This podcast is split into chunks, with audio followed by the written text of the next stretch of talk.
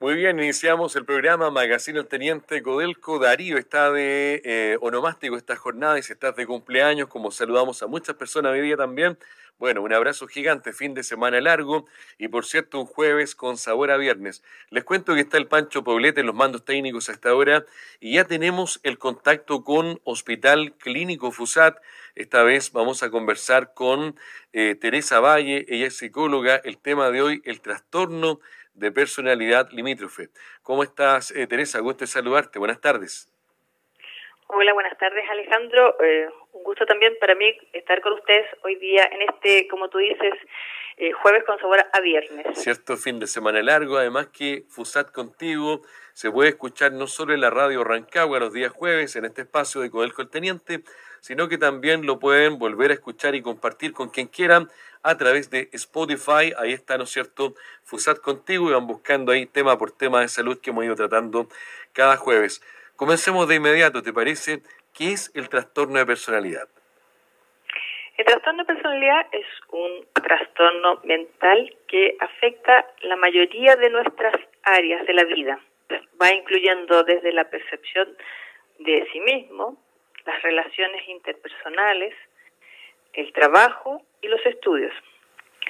Eh, si quiero detallarlo más, por ejemplo, afecta mis emociones. Tengo cambios bruscos del humor y son muy rápidos. Tiendo a tener mis emociones que son más intensas, como que las vivo muy, muy intenso desde todo lo que me sucede en mi vida cotidiana.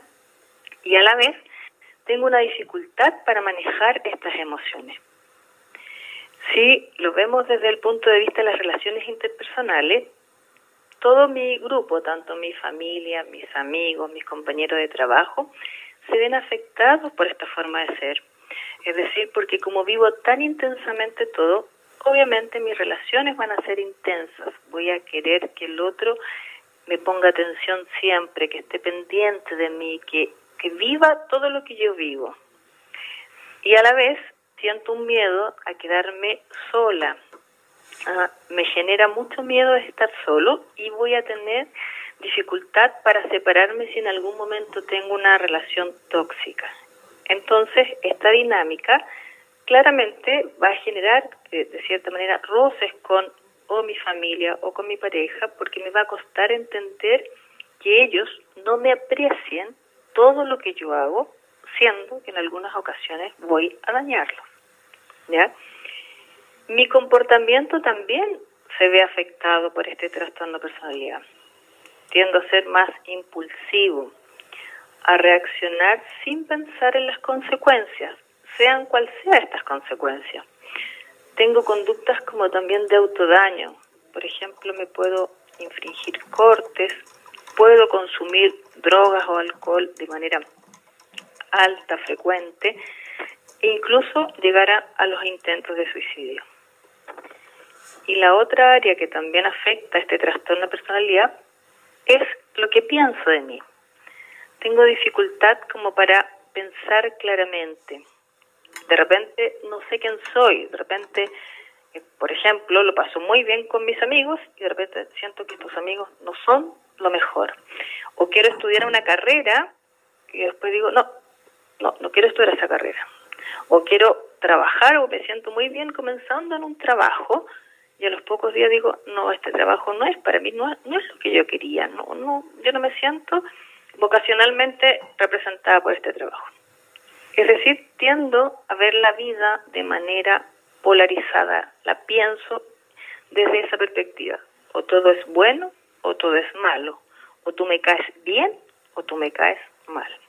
Mira qué increíble porque la vida tiene muchos matices, pero hay gente que muchas veces lo lleva al extremo. O todo es muy bueno o todo es muy malo en la vida, en el amor, en la familia, en la política, en el fútbol, en la religión. Es increíble lo que tú nos acabas de decir. Ahora, este trastorno de personalidad es porque estas personas son muy sensibles, tienen poca confianza en sí mismos, tienen poca seguridad en sí mismos. ¿Por qué se produce? ¿Qué causa este trastorno de personalidad?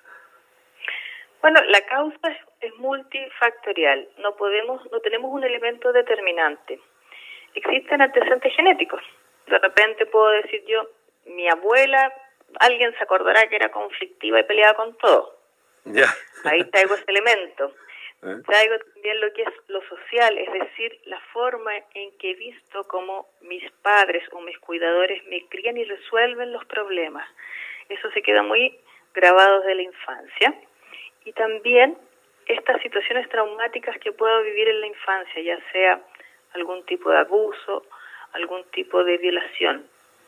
Es, eh, eh, no necesariamente tienen que estar todas. De repente quizás tuve una mamá o una cuidadora que no atendió tan claramente mis señales de necesidad cuando era bebé y eso ya me va generando un conflicto en el vínculo y tiendo a generalizar que todas las personas en mi vida adulta me van a tender a dañar y a no entender mis necesidades. Ahora esto claramente uno piensa eh, en un trastorno. ¿Tiene mejoría? ¿Se puede mejorar o es algo que tiende a ser crónico? Tal como tú lo dices, la palabra trastorno significa que hay una parte que se cambia, ¿no es cierto? Y sí se puede mejorar. La mejora no es en sí definitiva, siempre van a quedar algunos sesgos de esta caracterología, pero puedo reducir los síntomas, que en el fondo eh, es lo mejor y lo más que siente la persona se alivia porque logra un bienestar en sus relaciones interpersonales, en su calidad de vida, en saber qué quiere hacer con su vida, en qué sentido le quiere dar a su vida. Y a la vez ah, logra identificarse con su identidad, quién soy, qué quiero hacer. Eso lo podemos aliviar. Obviamente va de la mano de un tratamiento farmacológico, psiquiátrico y psicológico y por supuesto, la familia es un factor preponderante para poder ayudarme a entender y a comprender y ayudarlos a la vez a entender qué es lo que me está pasando. En estos jueves de salud de Hospital Clínico FUSAT en Radio Rancagua y con, ¿no es cierto?, eh, la gentil presentación y auspicio de Codelco el Teniente acá. Estamos hablando con Teresa Valle, psicóloga, el tema trastorno de personalidad limítrofe. Eh, ¿A qué se le refiere a qué se refiere con que sea limítrofe, Teresa? Lo que pasa es que la palabra limítrofe es eh, determinar que la persona no tiene límites, ¿ya? Entonces, abarca, si te fijas, todas estas áreas de mi vida lo que yo decía, las relaciones interpersonales, mi trabajo, mis amigos, yo misma. Entonces necesito necesariamente que me establezcan límites. Por esta impulsividad que tengo, yo siento que la vida de todo es mía y me tienen que establecer límites para poder yo sanar y ordenarme emocionalmente. Oye, Teresa, y esto me imagino tú como profesional, como psicóloga destacada, me imagino que siempre ha existido. Ahora, ¿se ha exacerbado, se ha acentuado más después de la pandemia con el mundo ajetreado, violento que vivimos hoy, de mucho estrés, de mucho miedo, de mucha ansiedad, de mucha depresión, o, siempre ha sido igual? Tal como tú dices, hoy día se ha exacerbado más, eh, principalmente porque los roles parentales, hoy día tenemos los padres que trabajan y el niño... Eh, desde la crianza se va introduciendo en un mundo competitivo que es el colegio. también transformamos nuestras necesidades en que tenemos que tener más cosas materiales más que privilegiar los espacios de la comunicación, del compartir actividades como familia, de salir fuera de la casa de repente a esto que era tan natural andar en bicicleta, eh, reírnos, jugar a la plaza, etcétera, etcétera. Eh, sumó mucho la pandemia porque estuvimos encerrados y nos llevó a espacios muy individuales ¿ah? eh, muy personales, cada uno en su, encerrado con su computadora en su pieza. Y nos limitaba esto de conocernos, pues, de sentirnos, de mirarnos, de tocarnos, de decir, eh, no puedo, sí que puedo. Y este mundo que hoy día, eh, si lo vemos, es muy individualista. Eh, cada uno quiere lograr sus metas sin importarle al otro al lado, también influye bastante. Ahora, por ejemplo, si de las personas que están escuchando, eh, ellos han, pensado, han sentido, han reflexionado que a lo mejor sus hijos, su esposo, su esposa, algún familiar, algún cercano tienen este trastorno de personalidad. ¿Cómo los pueden ayudar? ¿Cómo pueden, ¿no es cierto?, plantear la, la posibilidad de, recibir ayuda profesional. Lo primero, eh, y es fundamental aquí la comunicación, primero no criticar ni sancionar ni cuestionar, porque generalmente emitimos juicios. Eh, tú eres la problemática o tú eres el conflictivo, eh, mira lo que estás haciendo, siempre con problemas, siempre eh, criticando, amaneces con mal genio. Un poco esos son los comentarios que uno recibe, ¿no es cierto? Entonces, primero, ver qué pasa, o sea, ¿por qué estás así? ¿Qué sientes? Dar el espacio para conversar, para una escucha activa. Es esta escucha activa es dejo la televisión, dejo el celular y me pongo a escucharte, a atenderte. Brindo los espacios primero. Luego después también promover si veo que mi pareja o mi hijo no duerme, por ejemplo. Tiene muchas horas de insomnio. Eh, pasa muchas horas o jugando en el computador o hablando con personas hasta tarde. Es una preocupación decir, oye, ordenemos nuestras horas de sueño si tiene un desorden alimenticio, no, no hace sus comidas o hace sus comidas, por ejemplo, en la habitación, fuera de la familia, también preocuparme. Si no tiene actividades físicas, actividades de entretención, de ocio, que uno dice, el computador no es una actividad de ocio, ah, si no, no veo que se relaciona. Todas esas son señales a las que tengo que estar primero atenta y fomentar una consulta con un especialista, quizás con el médico general, y el médico evaluará ciertos aspectos de, eh, de mi personalidad y, será el indicado en derivar a psicólogo o a psiquiatra. Y no porque me derive a uno de estos especialistas significa que yo porque tenga este trastorno soy una persona como uno dice burdamente loca. Son formas distintas de percibir y no significa que sea malo. Es importante entenderlo eso. Y en ese conjunto podemos establecer expectativas y límites de nuestra relación, ya sea con los hijos y con la pareja. Es todo un desafío, pero no significa que sea imposible ni tampoco que yo eh, logre eh, clasificar a esta persona como loca, como que no sirve.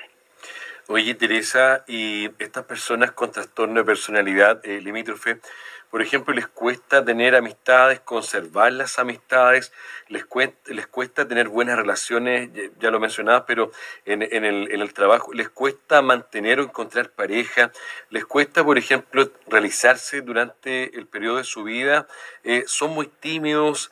Eh, ¿Qué sucede con ellos también? Te preguntan acá. Bueno, quise sintetizar un poco de todas las preguntas que nos han llegado a través del WhatsApp a propósito de este tema.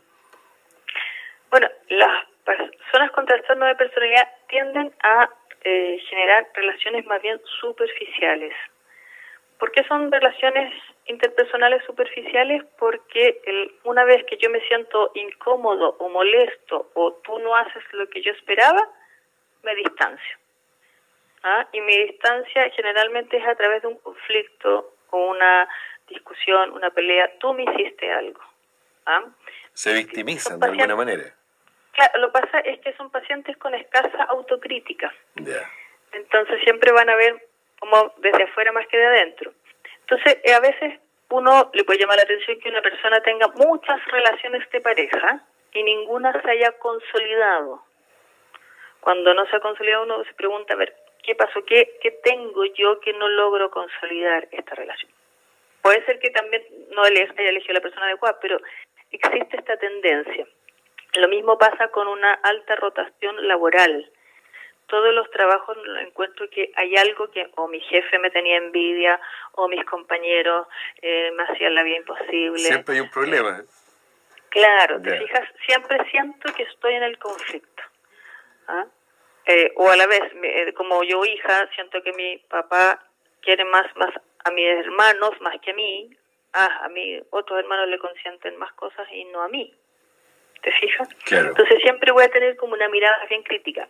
Tú me preguntabas si son tímidos. Generalmente los pacientes con trastorno de personalidad no son tímidos, tímidos porque son impulsivos. Entonces eh, luego se identifican porque dicen lo que piensan, sin importar que si causaron daño o se incomodaron a otras personas o en un lugar. Ya, miren, o sea, no, tienen mucho filtro, como decimos en Chile, ¿cierto? Claro. No filtran. Oye, y, y tienen coherencia, por ejemplo, porque Bueno, tú eres la psicóloga, pero en definitiva uno quisiera buscar la coherencia en las personas entre lo que piensan, lo que dicen y lo que hacen, ¿verdad? Que sea un relato que uno pueda creerle, ¿verdad? En todos los sentidos, en la pareja, en la autoridad, en la familia, en los hijos, en fin. Pero puede ser que estas personas con este trastorno un día digan una cosa y al otro día hagan otra o cambien de parecer. Generalmente tienden a ser muy volubles y cambiar. ¿ah? Yo puedo, por ejemplo, hoy día decir, eh, ya, hoy día yo comienzo, eh, desintoxicarme, no voy a fumar más y no voy a beber alcohol. Pero mañana me invitan a una fiesta y lo primero digo, ah, ya, oye, tomémonos un traguito. Porque, oye, ¿por qué me está diciendo que no puedo tomar? Si, y alguien le puede decir, pero si tú ayer dijiste, no, pero si hoy día es otro día y quiero celebrarlo, quiero pasarlo bien, quiero disfrutarlo. No, ¿por qué me estás cohibiendo?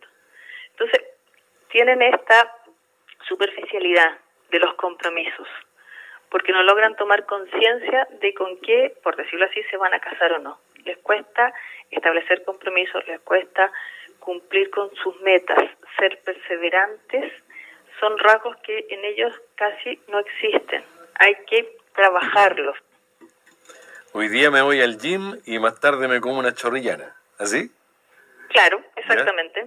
Mira. O decir, te prometo como pareja que no vamos a pelear más, que a la primera situación voy y te descalifico, te denoto, te soy agresiva contigo. Oye, ese es un clásico, ¿eh? un clásico que lamentablemente se vive, donde el nunca más después pasa a ser el de siempre, ¿cierto? Te digo esto, después no lo cumplo. En la pareja pasa a veces esa situación. Eso es puntual ¿Mm? en la la comunicación, por eso hablo de ser honesto, cuando yo sigo ser honesta, es como tener conciencia de lo que me voy a comprometer. Tal como tú dices, si yo voy a decir siempre, o esto, esta frase, siempre te amaré, para una persona con trastorno de personalidad, ella se lo vive y es como que del día uno hasta que termine nuestra vida tú me vas a amar porque me hiciste este, esta promesa. Entonces, en términos de pareja, hay que ser muy cuidadoso y decir, hoy día siento cariño por ti, que es distinto, ¿te fijas? Claro, eso puede variar por diferentes situaciones, ¿verdad? Puede cambiar. Somos seres humanos, somos personas y no siempre somos los mismos. Vamos cambiando como el universo. Bueno, oye, nos fue muy grata la conversación contigo, Teresa. Te enviamos un abrazo gigante, Teresa Valle, psicóloga del Hospital Clínico FUSAT. Mira, la gente acá dice, hoy es el día de la suegra. Mi suegra es bien eh, voluble. ¿ah? Tendemos, tendemos a, a, claro, a clasificar a la suegra como voluble. Sí. Pero yo invito a todos los oyentes a que eh, no lo, eh, identifiquemos, no empecemos a clasificar a las personas, ah, que tú tienes trastorno de personalidad, sino que indaguemos, son personas que también en sí como pacientes lo pasan muy mal y no es que lo quieran pasar mal, es por este trastorno y es en el fondo que se puede mejorar y cambiar siempre cuando la persona quiera. Eso es lo puntual. Muy bien, eh, Teresa, gracias por el tema. Estamos en contacto. Un abrazo, que estén muy bien. Buen fin de semana largo. Gracias, igual para usted. Chao. 12 con 30, ya. Hay entonces la conversación con, ¿no es cierto?, eh, los profesionales de FUSAT los días jueves. Vamos a una canción, luego tenemos eh, algo de indicadores económicos rapidito, informe del tiempo rapidito, porque ya están acá nuestros amigos del Círculo Social Subel.